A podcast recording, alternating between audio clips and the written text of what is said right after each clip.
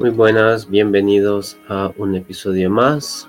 En esta ocasión vamos a estar hablando sobre cuáles son las estrategias y cuáles son los eh, trucos, si se les puede llamar así de alguna forma los trucos, que tienen que siguen esas empresas que logran sobrevivir a través del tiempo, que no son empresas que solo comienzan y después de unos meses o después de unos años ya dejan de existir. Eh, empresas, por ejemplo, como Apple, que sabemos que tienen una base fiel de seguidores, que son personas que, que son que están dispuestos a desvelarse para comprar un producto, que están dispuestos siempre a, a que quieren tener el, el, el, último producto que ellos han lanzado. Entonces, eh, el, el secreto, si se le puede llamar así, de, de esto es tener una buena estrategia de mercadeo. Y eh, eh, la estrategia de mercadeo no solo consiste en pensar qué es lo que voy a hacer, si voy a publicar, qué voy a publicar, cómo hacer para que más personas vean mi publicación, sino que comienza desde eh, tener bien claro qué es lo que yo quiero lograr, cuál es la identidad que, que, va a tener mi marca, cuál va a ser la personalidad que va a tener la marca. Desde ahí empieza una estrategia de mercadeo. Entonces eso es lo que vamos a aprender a hacer hoy. Lo primero que tenemos que saber como marca para encontrar nuestra identidad eh, es saber qué, cuál es el problema que yo voy a solucionar, cuál es el dolor que voy a aliviar cuál es la necesidad que, voy a ayudar a las personas a satisfacer. Entonces, desde ahí es como arranca, como comienza una estrategia de mercadeo. Entonces, más allá de productos o servicios, lo que hacen las marcas es solucionar problemas. Eh, y lo vamos a llamar problema de forma general porque también hay necesidades, hay antojos, y estos también hay marcas que tienen productos o servicios que están listos para poder em, brindarlos a cambio de dinero. y al final, así como funciona el mercado, eh, las personas tenemos un problema y los, em, las marcas tienen eh, una forma de cómo solucionar esos problemas. Entonces, eso es lo que vamos a aprender a hacer hoy. Entonces, para saber cuál es el, valor que nosotros vamos a, a, entregar a los clientes, es eh, vamos a definir la propuesta de valor de la marca. Entonces, para definir la propuesta de valor de la marca, hay un modelo que eh, lo desarrolló el conferencista eh, Simon Sinek, que él le llama el círculo dorado. Entonces, el círculo dorado consiste en unos, en dividir en capas cuál es nuestro eh, producto o nuestro servicio. Entonces, estas capas se empiezan a construir desde afuera hacia adentro y son como niveles cada una de estas capas. La primera capa, que y, eh, en cada capa nos vamos a ir haciendo distintas preguntas. La primera capa es qué. Es explicar de forma sencilla a qué nos dedicamos. Por ejemplo, si yo digo yo soy consultor, ese es mi qué. Yo doy consultorías. Eh, alguien que vende zapatos, ese es su qué, vender zapatos. Es la forma más, es, el nivel más sencillo de definir, simplemente se basa en eh, tener claro a qué se dedica la marca. Ya pasamos al siguiente nivel y esto ya es una diferencia que, que puede posicionar grandemente a una empresa sobre otra, que es entender cómo. Si yo entiendo cómo hago las cosas, eh, yo me voy a enfocar en diferenciarme de la competencia, porque yo hago las cosas distintas a como la hacen los competidores. Entonces, aquí tenemos que tener muy en cuenta qué es todo lo que yo tengo que me hace distinto a todas las demás empresas que comparten mi qué. Entonces, hay varios consultores, pero hay cosas que yo tengo que, lo, que tal vez otros consultores no tengan. Entonces eso me hace distinto y tal vez habrá algunos clientes que eh, van a preferir mis servicios sobre los de otro consultor por eh, lo que yo hago distinto. Entonces es muy muy importante tener claro qué es lo que yo tengo distinto y que, em, que me diferencia de otros competidores. Em, también hay que tener claro que en el mercado hay espacio para todos los competidores, o sea, no, no tenemos que ser egoístas y pensar que yo voy a atender al 100% del mercado, o sea, no, no se puede. Por eso se permite que haya varias empresas que se dediquen al mismo rubro. Entonces, es importante que yo encuentre qué es lo que me hace único a mí y así poder eh, potenciar eso que a mí me hace único y así atraer a una base fiel de clientes que me van a preferir a mí sobre la competencia por eso que yo hago de forma única. Y luego el, nivel, el tercer nivel, que es el nivel central, es el por qué, qué es lo que me motiva a mí a hacer lo que estoy haciendo. Entonces, en el nivel del qué es definir eh, de la forma más clara y sencilla qué es lo que hacemos, pero a este tercer nivel, el por qué, ya es llegar a qué es lo que nos motiva, o sea, qué es lo que hace que todos los días nos levantemos y lo querramos eh, y querramos prestar este servicio o eh, vender o producir este producto. Entonces, porque hay muchos aspectos en los que nosotros pudimos haber emprendido. Cuando yo me reúno con mis clientes y llegamos a este nivel, entonces eh, se traban un poquito porque no entienden, o sea, por qué yo empecé a emprender. Entonces yo lo que les digo, o usted pudo haber emprendido en cualquier cosa, pero ¿qué fue lo que lo movió a emprender en particular en este negocio? Entonces aquí ya surgen cosas de, de, de lo que los apasiona, de lo que los mueve. Entonces así es más fácil conectar con personas que piensan igual, o sea, va a haber una sintonía en la comunicación y ya vamos, va a ser más fácil que encontremos al mercado meta al cual nosotros queremos llegar. Entonces, esa es la importancia de tener bien claro el por qué.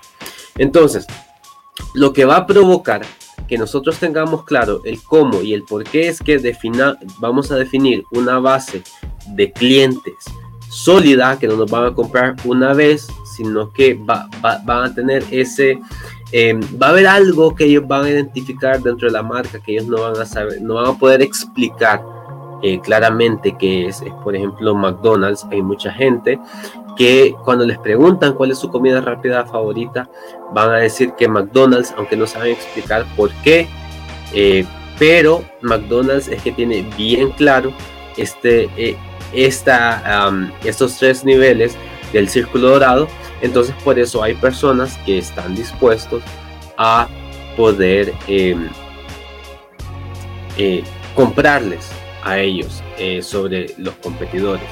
Coca-Cola también sucede lo mismo, Disney también sucede lo mismo. Entonces, de ahí viene la importancia de tener bien claros cuáles son los tres niveles en nuestra empresa.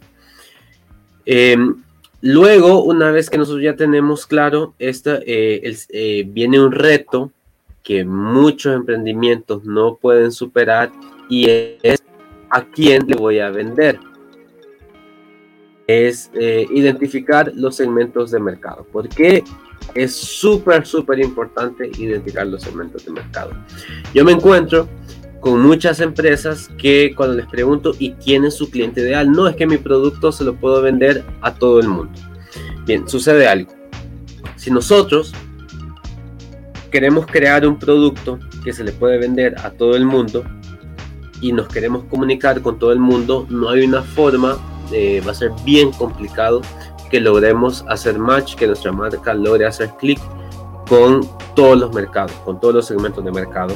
Entonces al final le queremos vender a todos y le terminamos vendiendo a nadie.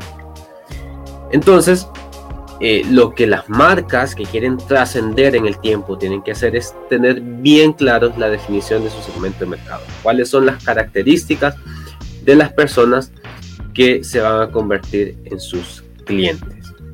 Eso es eh, súper importante. Entonces, generalmente en la universidad nos enseñan una clasificación sencilla que es venir y clasificar a los clientes por su rango de edad, por su género, eh, por su psicografía.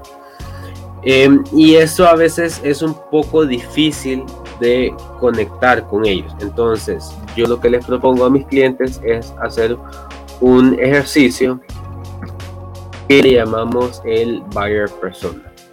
El buyer persona se refiere a crear un personaje semi-ficticio que va a representar a nuestros clientes ideales, a las personas que nosotros queremos que eh, nos compren. Y esto es muy importante y aquí es cuando ya nos, nos, separamos bastante del que yo le puedo vender a cualquiera y al final termino vendiéndole a nadie. Porque eh, sabemos, vamos a diseñar un producto o un servicio pensando específicamente en las necesidades de una persona en concreto, no de cualquier persona, sino que ya, ah, este producto, esta computadora, por ejemplo, si yo vendiera computadoras, la voy a hacer pensando en las necesidades de esta persona. Esta persona es un estudiante. Entonces, un estudiante de licenciatura necesita que la computadora haga estas cosas, distinto a lo que necesita un estudiante de ingeniería, que es distinto a lo que necesita un contador, que es distinto a lo que necesita un arquitecto, que es distinto a lo que necesita un diseñador gráfico. Entonces, se fijan, eh, alguien podría decir, las computadoras se utilizan en todas las profesiones, pero cada profesión lo utiliza de forma distinta. Entonces, si yo tengo claro cuál es el mercado meta y cuáles son las características de las personas de este mercado meta, me va a ser primero más fácil diseñar un producto que va a haber un grupo de personas que, que va a estar dispuesto o dispuestos a comprarlo y luego también eh, yo puedo crear una comunicación que permita que estas personas se conecten con ellas. O sea, entonces me va a ser más fácil vender ese producto que ya tiene un mercado. Entonces de ahí es la importancia de tener bien claro nuestro eh, segmento de mercado. ¿Cómo vamos a definir los segmentos de mercado? Vamos a hacer el ejercicio del buyer persona. Entonces un buyer persona es un perfil de una persona, como les había dicho, un personaje semi-ficticio y es semi-ficticio porque es una persona que no existe, es alguien que nos vamos a, a inventar, pero le vamos a dar todas las características de una persona real. Nos vamos a imaginar que de verdad es una persona que existe, alguien que conocemos a quien estamos em, definiendo. Y vamos a comenzar por el nombre. toda persona real, todas las personas que ustedes conocen, todas las personas que yo conozco, tienen un nombre. Entonces, por ahí comenzamos. Le vamos a poner cualquier nombre. Luego vamos a definir su entorno. El entorno se refiere a a qué se dedica esta persona, si trabaja, en qué trabaja, eh, cuántos años lleva de trabajar ahí, si estudia, qué estudia, dónde estudia, eh, en qué universidad lo estudia, en qué horario estudia. Eso, básicamente todo lo que tiene que ver con a lo que se dedica profesionalmente. Eh, por ejemplo, si trabaja de contador, ok, trabaja en contador, ¿en qué tipo de empresa? Eh, ¿Cuáles son las funciones que hace en esa empresa de, en la que trabaja? Luego pasamos a la parte de la demografía que es cómo lo definimos como persona, si, es un hombre, si es una mujer, eh, qué edad tiene, eh, si está soltero, si está casado, si vive solo, si vive con su familia, si es una persona, em, a ver, eh, dónde vive esta persona, todo lo que tiene que ver con la parte de estadísticas, ¿no? o sea, género, edad, em, ingresos mensuales, donde vive, todo lo que, lo que eh, podría haber dentro de un censo. Luego tenemos los identificadores, que ya es definir a la persona eh, de acuerdo a su personalidad. Si es una persona tranquila, si es una persona extrovertida, si es una persona sociable, si es una persona amigable, eh, si es una persona em, tímida. O sea, todos los rasgos de personalidad que tenga esta persona. Luego vamos ya pensando en la solución que nosotros como marca brindamos, cuáles son las metas que tiene esta persona. Por ejemplo, un contador Supongamos que soy un vendedor de computadoras y vengo yo y le identifico que mi mercado meta es un, le vamos a, poner, eh, vamos a decir que se llama Carlos, esta persona es un contador, tiene ya 25 años trabajando en la empresa, trabaja en, una empresa que se dedica al comercio mayorista. Em, a ver, es, es, un hombre de, de 50 años. Em, está casado, tiene dos hijos, tiene unos ingresos mensuales eh, de 40 mil empiras. Em, ¿Qué más? Vive eh, en una zona residencial dentro de la ciudad que es de, zona media alta. En los identificadores, una persona reservada, calmada, muy analítica, entonces, se fijan, ya hice los primeros cuatro pasos, que son el nombre, el entorno, la demografía y los identificadores. Luego, cuando llegamos a las metas, nos ponemos a pensar, ok, yo le vendo computadoras, em, entonces esta persona lo que quiere es eh, que eh, la computadora sea una herramienta que le ayude a hacer más rápido su trabajo, a presentar informes más rápido y más eh, y que sean más em, acertados para sus jefes. Entonces necesita un equipo de cómputo también que sea portable porque tiene que ir y hacer presentaciones. Esas son sus metas. Él quiere eh, tener los registros contables a tiempo y presentar los reportes que su jefe, eh, sus jefes necesitan a tiempo. Entonces esas son las metas que ellos tienen. Entonces, ¿cuáles son los retos que tiene? Tal vez un reto que tenga es que el equipo de cómputo con el que cuenta la empresa es un poco... Em, viejo, no tiene suficiente capacidad de almacenamiento, tal vez eh, tiene una, computadora de, escritorio. Entonces todos estos son obstáculos que le impiden a la persona alcanzar sus metas. Luego, ¿cómo podemos ayudar? Se refiere a em, cuáles son los beneficios que tiene nuestro producto que le van a ayudar a nuestro cliente meta a que alcance sus metas. ¿Cómo le ayudamos nosotros a vencer los obstáculos? a vencer las barreras. Entonces, ok, vamos a diseñar una computadora que pueda correr con, eh, con, el software contable que nuestro contador necesita, que sea ligera para que la pueda mover y que pueda presentar los reportes a sus jefes.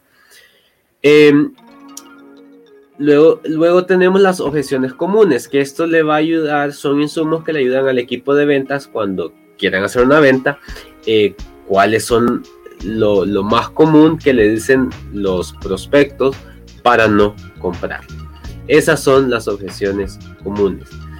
Eh, luego tenemos frases reales, porque como es una persona real que existe, entonces tiene algunas quejas, tiene algunos comentarios sobre nuestro producto. lo vamos a incluir ahí. Y algo más que agrego yo es en qué medios consume contenido, porque nosotros lo que queremos a través de la estrategia de mercadeo, primero es diseñar un producto que vaya alineado con esta persona. Segundo, que, eh, que responda a sus necesidades, que le ayude a alcanzar las metas.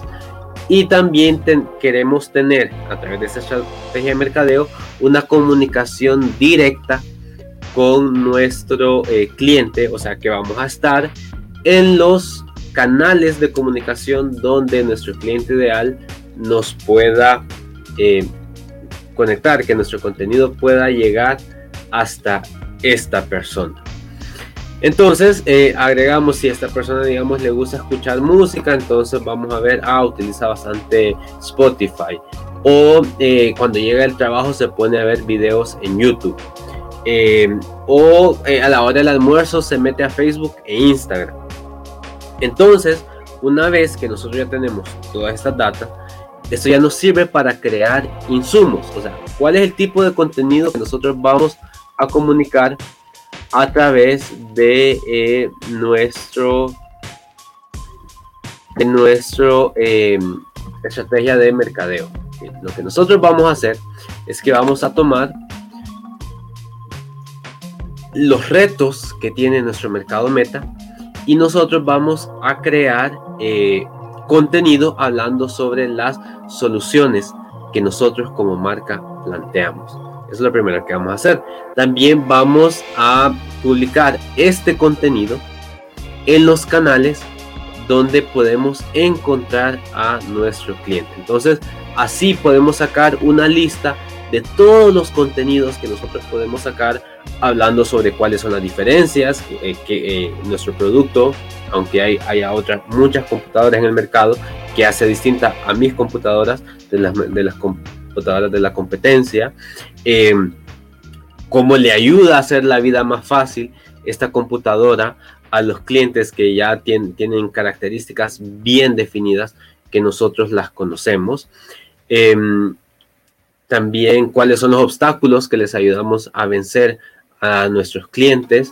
Em, y también vamos identificándonos con, por eso hacemos un perfil semi-real, con otros temas que no tienen que ver con mi marca, pero que yo he, identificado que em, concuerdan con ellos, que, que le llaman la atención. Entonces yo veo qué tipo de contenido se puede relacionar con mi marca y así voy a captar la atención, voy a hacer que eh, estos, eh, estas personas que están dentro de mi mercado meta consuman mi contenido eh, y así logre posicionar mi marca y que así logre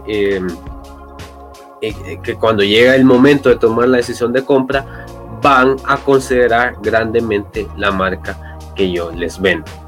Entonces, bueno, el primer paso es eh, la propuesta de valor, que para eso hacemos el ejercicio del círculo dorado. El segundo paso es el buyer persona, que es el perfil semi, semificticio de mis clientes.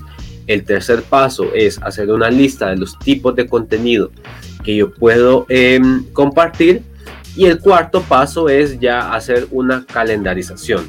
Entonces, yo ya del buyer persona saqué cuáles son los eh, canales que voy a utilizar en mi campaña, entonces voy a empezar a producir contenido para esos canales. Entonces luego tengo que entrar a, mis perfiles, eh, por ejemplo en Facebook, en Instagram, en YouTube, y empezar a ver cuáles son los días en los que está más activa mi comunidad para compartir contenido esos días, a esas horas. Y así hago un calendario mensual de em, el contenido que yo voy a estar publicando. ¿Qué días y a qué horas? Porque, bien, eh, aunque normalmente crear una cuenta es gratis, lo que no es gratis es producir el contenido. Eso nos toma tiempo, eso también nos consume recursos. Entonces hay que optimizar no publicando todos los días, sino que publicando los días en que va a tener más impacto a las horas que va a tener más impacto. Ok, em, otras consideraciones que tenemos que tener cuando hagamos una estrategia de contenido. No es necesario publicar todos los días, no porque yo publique todos los días es que la gente me va a ver más. Eh, tenemos que entender cómo funcionan los algoritmos de cada plataforma para saber cómo poder potenciar mi contenido de forma orgánica. Eh, no todo el contenido tiene que ser de venta, eh, no porque yo publique sobre vender más es que voy a lograr vender más. Lo que, acuérdense lo que les dije al inicio, marcas como Coca-Cola, Disney, ellos lo que quieren es crear una experiencia, un entorno donde las personas se sientan cómodas con la marca y las acepten. Eh, eso es lo que nosotros queremos eh, llegar a hacer con nuestra estrategia de contenidos también. Entonces es muy importante que nosotros conozcamos eh, cuáles son los intereses para crear contenido, que la gente no sienta que le están vendiendo, vendiendo, vendiendo, porque eh, sucede lo que pasa cuando las personas ven televisión y hay una pausa comercial que cambian de canal, porque lo que yo quiero ver no es la publicidad. Entonces, por eso es la importancia de generar contenido de valor que va a llamar la atención de las personas. Em, hay que considerar también la pauta, no porque yo paute más es que voy a tener mejores resultados, tengo que las plataformas como Facebook, como Instagram, como Google, como YouTube, eh, me presentan objetivos de lo que yo quiero lograr con la pauta. Entonces hay un objetivo que es conversión que es lograr ventas, no porque yo luce ese objetivo es que yo voy a lograr comprar. Tengo que entender que antes tengo que posicionar mi marca, entonces hay que considerar los objetivos de alcance o de eh, eh, descubrimiento, como en, las distintas plataformas tienen distintos nombres, pero eh, básicamente primero lo que se hace es que se genera conciencia de la marca para que la gente se dé cuenta de que la marca exista y que ellos comprendan nuestro círculo dorado cuál es el problema que nosotros solucionamos. Luego, eh, la etapa de consideración, que es darles contenido para que ellos conozcan más nuestro producto y que ellos puedan eh, entender bien cómo mi producto se diferencia de la competencia y, cuáles son las ventajas que ellos pueden tener comprando mi producto y no el de la competencia. Y finalmente sí ya podemos llegar a la etapa de decisión. O sea, si nosotros hemos, hacemos contenido y hacemos pauta eh, para cada una de, las etapas, al final eh, es como se consigue hacer más ventas. Bien, eh, espero que esta información les haya servido, les haya sido útil. Si quieren saber más, si quieren eh, aplicarla a su marca, pues me pueden contactar a mí en mi sitio web que es luissevilla.me o también, eh, bueno, Luis Sevilla, eh, todo en minúsculas, pegado Luis Sevilla con doble s punto me. O también me pueden encontrar en Facebook, en Instagram o en Twitter como arroba LS Emprende. Así eh, me encuentran en esos perfiles en Facebook, en Twitter eh, y en Instagram. También me pueden seguir en mi canal eh, de YouTube que es youtube.com barra Luis Sevilla. Bueno, eso es todo lo que tengo para esta ocasión. Espero que les sea útil, espero que lo puedan aplicar a sus marcas, que empiecen a fidelizar clientes, que empiecen a vender más, no vendiéndole más a más personas, sino que con los clientes que ya tienen les puedan em, comprar cada vez más, que los recomienden con sus conocidos y así puedan hacer crecer su negocio. Me despido, hasta la próxima.